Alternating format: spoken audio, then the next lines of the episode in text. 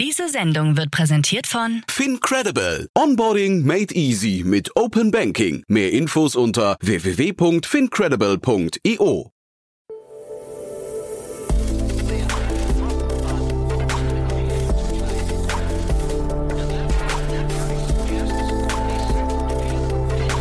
Startup Insider Daily. Investments und Exits.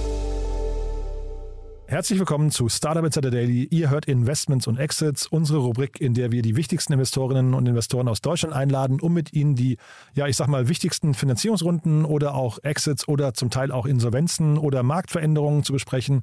Mein Name ist Jan Thomas und heute bei uns zu Gast ist Daniel Wild, Gründer und Aufsichtsrat von Mountain Alliance.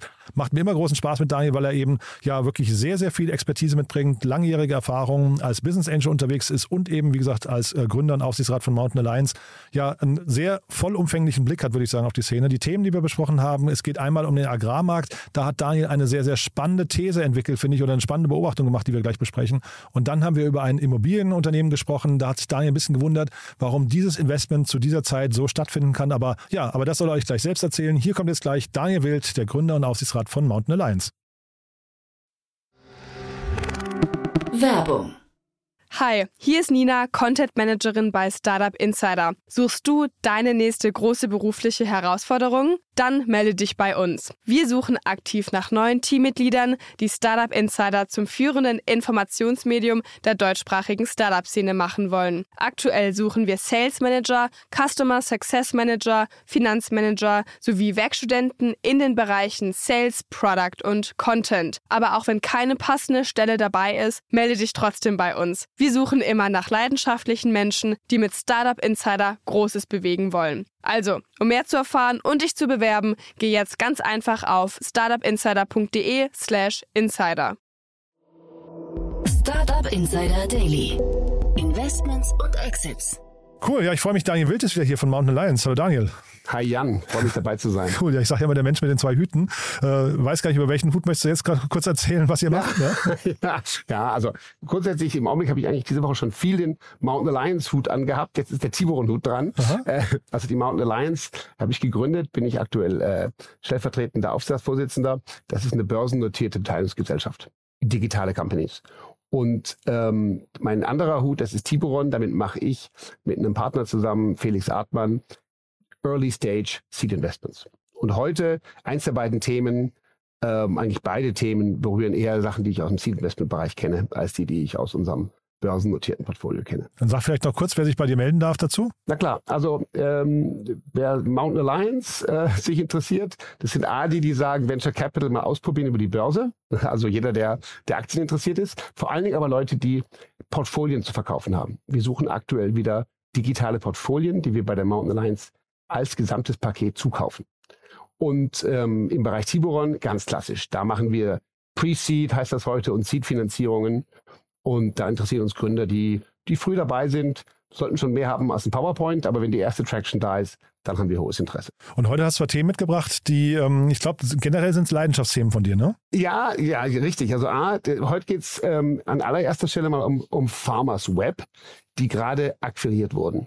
Und das ist A, ein Leidenschaftsthema von mir, aber auch eins, wo, das gehört auch zum VC-Geschäft, ich mal über einen, einen Abschreiber dieses Jahr berichten kann, berichten muss, ja, der genau im selben Bereich war, nämlich, ich glaube, da hast du auch schon mal kennengelernt, Agrando. Jonathan Bernwieser. Absolut, ja. War, eigentlich, war eigentlich ein cooles Gespräch. Ich hatte das mitbekommen aus der Distanz, dass da gab es ein paar Schwierigkeiten, ne? Ja, ne, der hat einfach, also der, der musste einfach aufgeben. Äh, wir waren mit ihm zufrieden, die anderen Investoren waren es auch, aber das Modell hat sich halt am Ende jetzt äh, in dem Finanzierungsdownturn nicht mehr so finanzieren lassen. Und da kommen wir gleich nochmal drauf, weil Farmers Web ist so ähnlich. Und was ich, ähm, das ist das eine, was ich spannend finde. Also das Interessante an dem Thema Agrar und auch Digitalisierung von agrarorientierten Geschäftsmodellen, gerade im B2B-Bereich, sehe ich das als einen der letzten Bereiche, die noch nicht digitalisiert sind.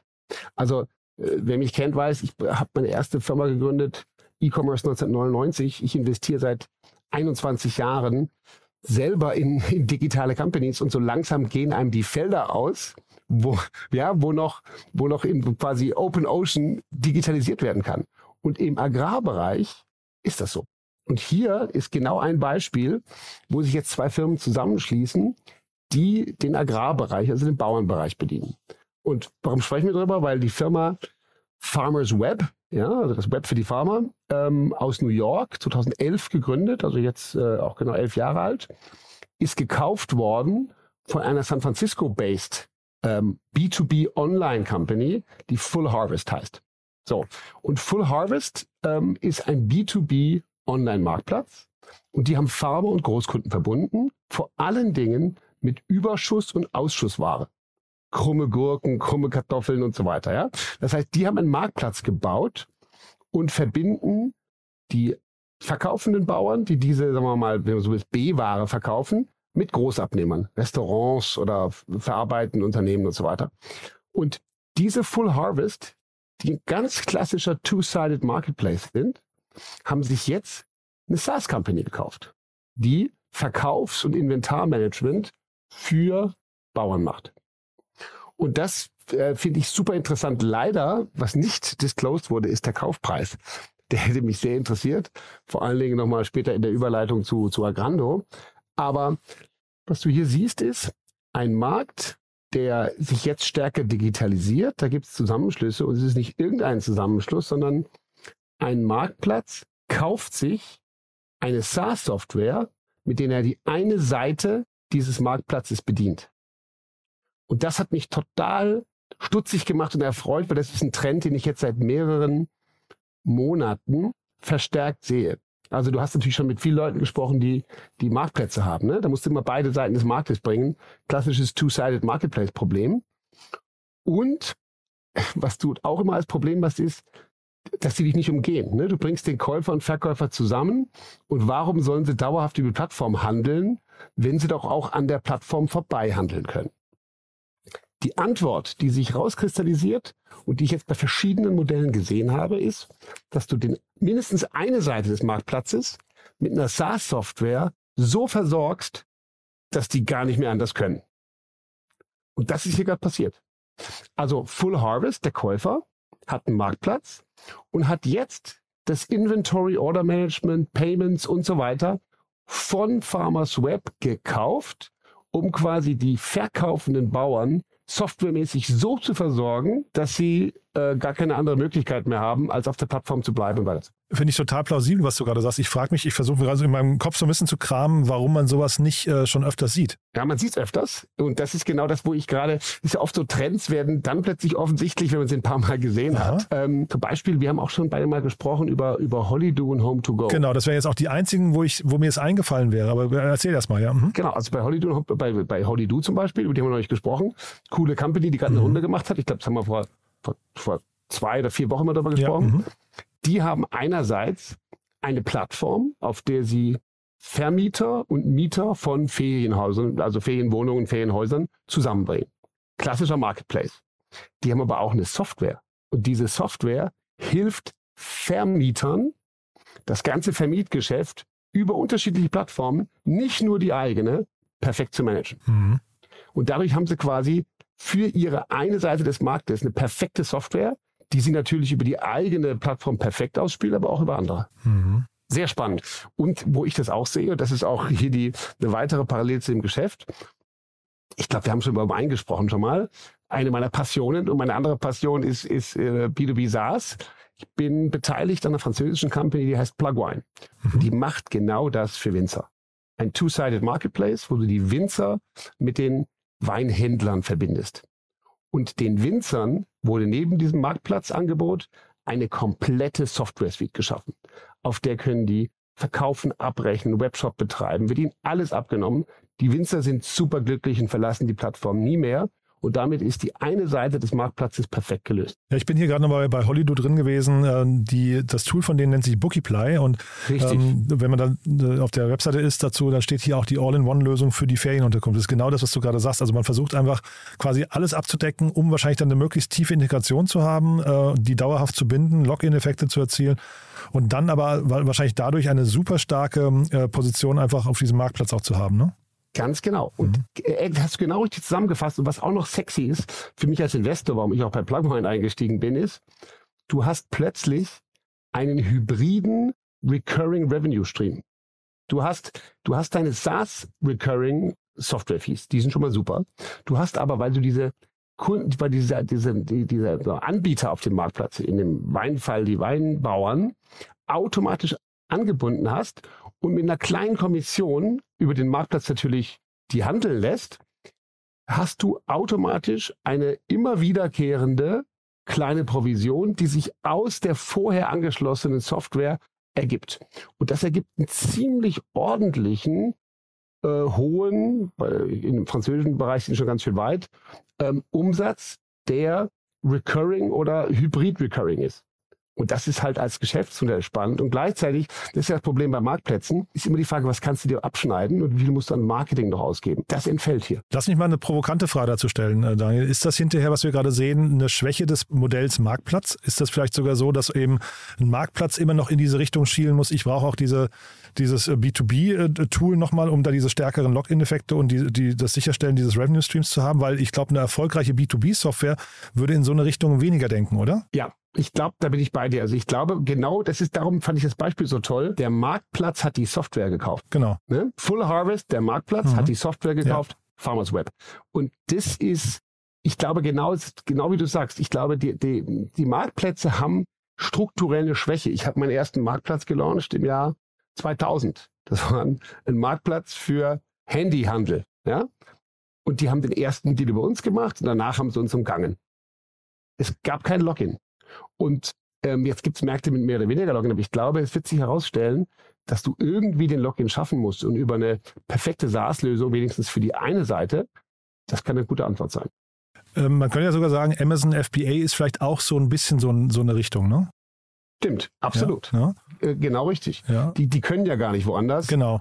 Ganz genau. Ja, also dass man einfach guckt als Marktplatz, wie kann ich es schaffen? Also das kann jetzt Amazon FBA ist vielleicht jetzt keine B2B Software Suite, hat, hat wahrscheinlich auch Elemente, ich kenne es jetzt nicht von innen, aber ähm, ist halt dann eben Fulfillment und so weiter, ähm, hat dadurch aber wahrscheinlich auch eine hohe Abhängigkeit und dann kommst du da nicht mehr dran vorbei. Ganz genau. Und natürlich ist es so, wenn du jetzt darauf bist, manche Leute oder so wie früher eBay-Händler, gibt es ja heute die, auch diese ganzen Roll-ups, sind ja äh, Kunden, die nur mit Amazon entstanden sind und die auch nur funktionieren können, weil sie alles aus Amazon raus nutzen. Mhm. Und das ist natürlich hier äh, eigentlich weniger der Fall, sondern du bedienst diese Kunden sehr gut und dadurch hast du mit deinem Geschäftsmodell einen hohen Anteil an dem, was die sinnvollerweise an Geld ausgeben, aber nicht exklusiv. Mhm. Ja. Total spannender Trend, finde ich. Ja, ja finde ich auch. Und sagen wir mal so, ein bisschen zu spät für mein geliebtes Agrando. der, der Jonathan hat einen guten Job gemacht und das war wirklich spannend. Die waren, die waren mit, äh, also hier als Beispiel, diese Full Harvest haben insgesamt 40 Millionen eingesammelt. Ist gar nicht so viel, ja. Und Agrando hatte ein Total Funding von 14,2 Millionen. Die letzte Series A war, war letztes Jahr. Das war die EU-weit höchste Summe im Agrarbereich. Und natürlich, aber am Ende, das hat halt nicht gereicht, um um profitabel zu werden, man hätte halt den richtigen Marktplatz finden müssen, an den man sich anschließt. Aber gut, das, äh, das gehört auch zum Leben des VC dazu, dass mal was nicht funktioniert. Mhm.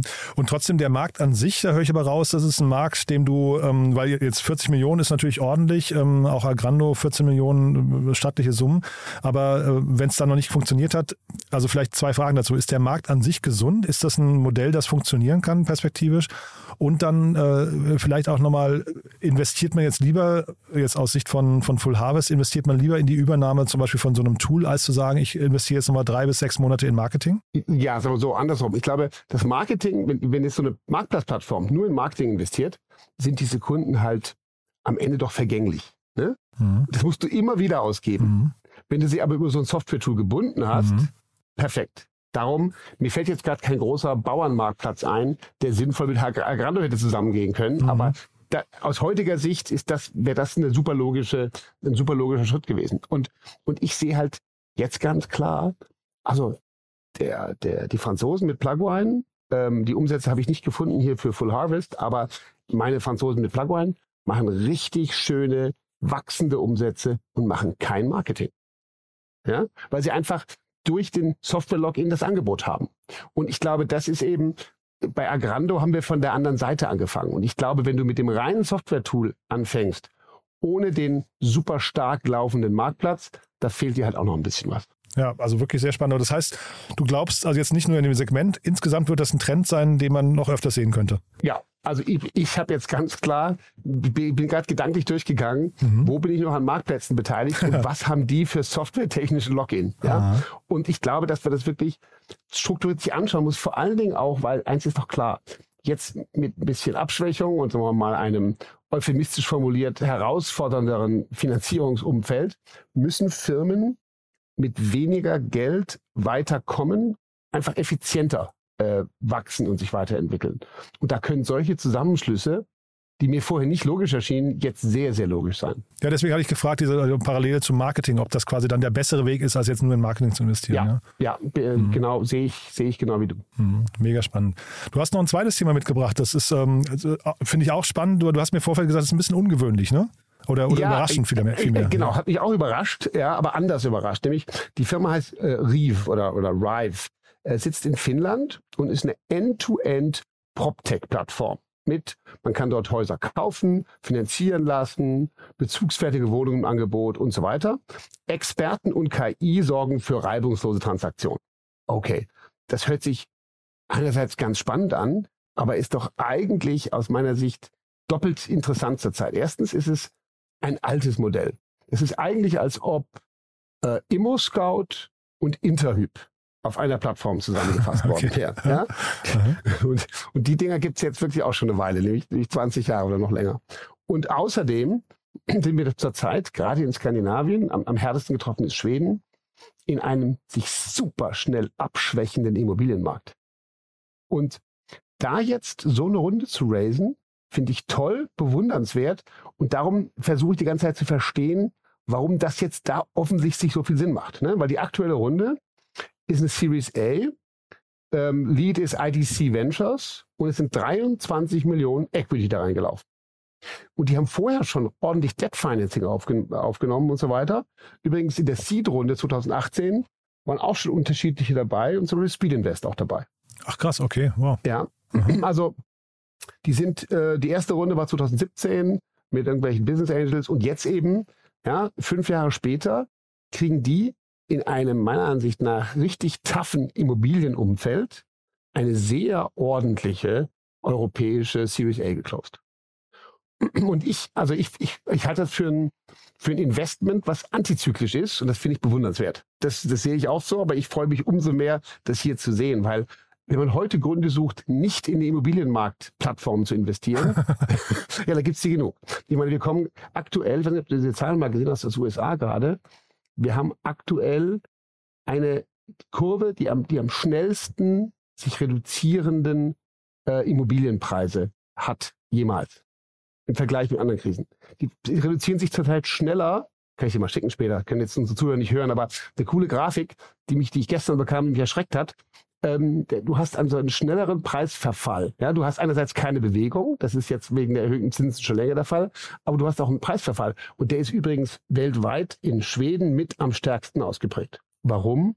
Weil die Schweden am meisten äh, völlig variable äh, Hypotheken haben auf ihre Häuser. Also Sie hatten, glaube ich, neulich zumindest geschrieben, dass in Deutschland es ähm, weniger rückläufig ist als zunächst befürchtet, ne? Absolut. In Deutschland sind wir sowieso ein bisschen raus. Wir hatten nicht die Extreme vorher. Und außerdem sind in Deutschland, die typische Hypothek in Deutschland ist 10 Jahre oder 15 Jahre. Aber in Schweden haben die viele halt komplett variabel. Das heißt, einmal im Quartal wird angepasst. Und also insofern, die haben jetzt hier in diese vor allen Dingen auch KI-PropTech-Plattform nochmal richtig Geld reingesteckt, um das Thema Immobilienkäufe zu vereinfachen. Und das ist natürlich spannend, weil es ist natürlich genau genommen ist es genau richtig. In einem Markt, der gerade schwierig ist, musst du alles tun, um möglichst viele Marktteilnehmer zu haben. Und darum musst du natürlich den Käufern und Verkäufern von Immobilien das möglichst vereinfachen, denn nur ein Markt, der von möglichst vielen bespielt wird, wird sich schnell regulieren. Mhm. Was mir jetzt daran noch fehlt, äh, Daniel, bei der ganzen Ausführung, ist der, der, der, sag mal, die Wichtigkeit der AI da drin. Also ist da wirklich künstliche Intelligenz drin? Weil das fände ich jetzt spannend, weil dann würde ich sagen, könnte ich dem Modell auch folgen. Ansonsten klang das jetzt erstmal recht traditionell, was du gerade beschrieben hast. Exakt. Und ich habe ich hab das verglichen mit, mit Zillow, ja? dem Online-Immobilienmarktplatz, den es schon lange gibt. Die machen die ähnlichen Sachen. Gründe 2005, IPO 2011, aktuell 8,5 Millionen Market Cap. Oder Open Door, Online-Immobilienmarktplatz mit Optimierung des Verkaufsprozesses. Die gibt's alle. Das Interessante bei Reef ist, sie haben 30.000 registrierte Nutzer und sie schreiben sich dieses AI drauf. Ich habe aber bei intensiver Recherche der Website und auch was ich online gefunden habe, ich habe jetzt nicht gefunden, wo der Supertrick von der KI ist. Ich meine, klar, was sie natürlich machen ist, sie matchen besser die, äh, die Häuser oder auch die Finanzierungsmöglichkeiten auf den Kunden. Aber KI ist ja heute auch so ungefähr in jedem Marketingprospekt äh, drin. Und in jedem Pitch-Deck, ne? In, genau, das meine ich. Das meinte ich damit, ja. Mhm. Und insofern ist es meiner Ansicht nach ähm, also ich, ich würde vermuten, dass da mehr dahinter ist, was sie aber vielleicht nicht so auf die Seite schreiben, weil sonst kann ich mir die Bewertung nicht erklären. Genau, weil ich habe da jetzt auch nichts gesehen, wo sich wieder schließt. Ich finde generell ähm, eine Immobilienbewertung und solche Geschichten mit, mit anhand von Machine Learning, also das wäre jetzt für mich gar nicht AI unbedingt, sondern eher Machine Learning, viele Faktoren einfließen zu lassen, um zu gucken, welches Gebäude ist, ähm, keine Ahnung, überbewertet, unterbewertet und so weiter. Das finde ich total, total plausibel. Das ist aber auch schon wieder so ein, fast so eine Selbstverständlichkeit für ein modernes Startup, finde ich. Ne? Ja, so ist es. Und ich meine, und da gibt es ja auch schon gibt es in Deutschland die großen Plattformen und ich kenne auch Leute, die quasi regelmäßig auf ImmoScout oder sonst wo rumscrapen, um zu gucken, wo ist jetzt der richtige Preis und, und, und zu was will ich einkaufen. Ähm, das kannst du mit mehr oder weniger äh, so mal Softwareunterstützung machen. Aber hier ähm, ist offensichtlich, also was ich interessant finde, ist einfach immer wieder, einerseits ist es alter Wein in neuen Schläuchen. Mhm. Ja? Mhm. Ähm, hier ist was, was es eigentlich schon gibt. Aber andererseits, damit die, und nochmal, in so einem taffen Markt dieses Geld bekommen, muss da was dran sein. Ja? Jetzt bin ich leider kein Finne und konnte es dort nicht ausprobieren, aber ähm, ich bin sicher, dass das was ist, wo mehr dahinter sein muss. Ansonsten wäre die Bewertung nicht zustande gekommen. Vielleicht ist aber tatsächlich auch das, also wenn du einfach mit diesem AI-Aspekt mal rausgehst und sagst, und wir, wir machen irgendwie alles einfacher und so weiter, äh, KI gestützt, vielleicht ist dadurch, entsteht vielleicht auch so eine Storyline, die einfach bei Kunden so gut ankommt, dass sie dann auch anfangen zu sagen, naja, dann müsste ja wahrscheinlich auch die Finanzierung einfacher sein. Weißt du, man kriegt so plötzlich so irgendwie so, ein, so, eine, so, eine, so eine Positionierung am Markt, die einfach dabei hilft, dass dann eben so ein, so ein Ding auch fliegt, obwohl es gar nicht, ne, du sagst gerade alter Wein in neuen Schläuchen, vielleicht funktioniert das immer wieder mal, ne? Genau. Und sagen wir so, ich glaube, da haben wir auch schon oft darüber gesprochen. Ich habe auch schon mal von meinem, unserem äh, T-Born US-Investment erzählt, die sozusagen für große Gewerbeimmobilien Vermittlung machen. Also da gibt's viele Elemente dieses Marktes, die extrem durch Verbesserung zu einem deutlich besseren Ergebnis führen. Ne? Also einfach, wenn die hier zum Beispiel, äh, Interhyp, ne? Interhyp hat sich ja wahnsinnig durchgesetzt in Deutschland. Und einfach die Tatsache, dass du plötzlich auf einen mit, mit wenigen Klicks 20, 30 Banken hattest, die im Wettbewerb waren, dir dein Haus zu finanzieren. Aber das, ich meine, das Ding ist halt entstanden, ich glaube, im Jahr 2000. Und solche Sachen wie, wie Planet Home oder andere Sachen von den Banken, ja, die wieder was Vergleichbares machen, die haben das natürlich auch genutzt. Banken haben dann sogar Interhyp eingebaut, weil es besser für ihre Kunden war, selbst wenn es nicht über die eigene Bank lief, weil es das besser macht. Und da bin ich schon bei dir. Ähm, nur wir haben jetzt hier einen finnischen Markt. Riesig ist der ja auch nicht. Aber ich habe gelesen, sie sind auch in Spanien und Polen aktiv, ne? Da genau, ja, also, also das Geld ist offensichtlich auch für Expansion und vielleicht werden sie auch noch deutlich weitergehen. Die sind schon internationalisiert, aber wir reden jetzt trotzdem nicht von, ich habe sie nicht in Deutschland gesehen, also wir konnten sie hier nicht nutzen. Und ich bin da einfach der Ansicht, das ist, man kann da nicht tiefer reinschauen. Ich werde mit dieser Company, bestimmt kommen sie irgendwann in, in eine Sprache rein oder Spanisch könnten wir wahrscheinlich mal tiefer reingehen, um zu sehen, was kann man mit dieser Plattform wirklich anders machen. Denn ich glaube, der Markt zurzeit, gerade wegen der Zinsanpassungen, braucht mehr Bewegung, mehr Angebot und Nachfrage. Und da trägt das äh, ein wichtiges, äh, sagen wir mal, ein wichtiges Element dazu bei. Aber was jetzt hier ganz neu ist, habe ich nicht erschlossen. Cool. Behalten wir einfach im Blick, würde ich sagen. Auf jeden Fall cool, dass sich in dem Markt was bewegt. Äh, du kennst wahrscheinlich, wollte ich nur, weil du gerade über die USA gesprochen hast, äh, Michael Burry, The Big Short. Ne? Den Film kann man an der Stelle vielleicht mal jedem empfehlen, der ihn noch nicht gesehen hat. Einer der besten Filme, finde ich, äh, aller Zeiten. Äh, also. Ganz genau. Und, und, genau, genau zu diesem Thema. Ja, ja das, genau. das passt wirklich gut dazu. Super.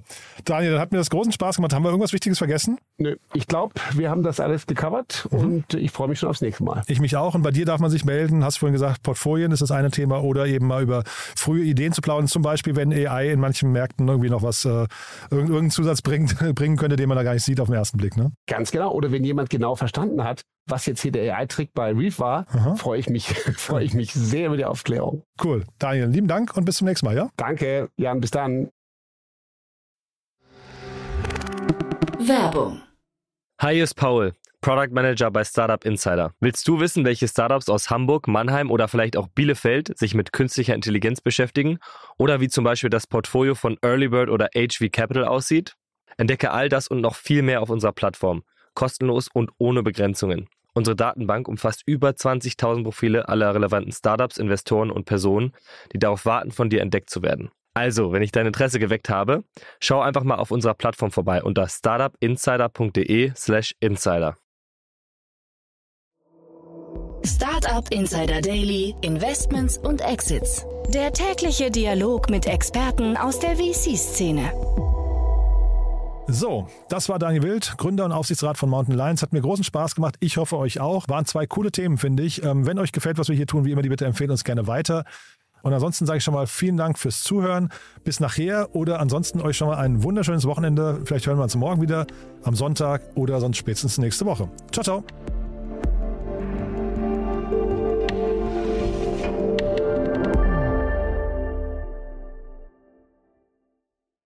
Diese Sendung wurde präsentiert von Fincredible. Onboarding made easy mit Open Banking. Mehr Infos unter www.fincredible.io.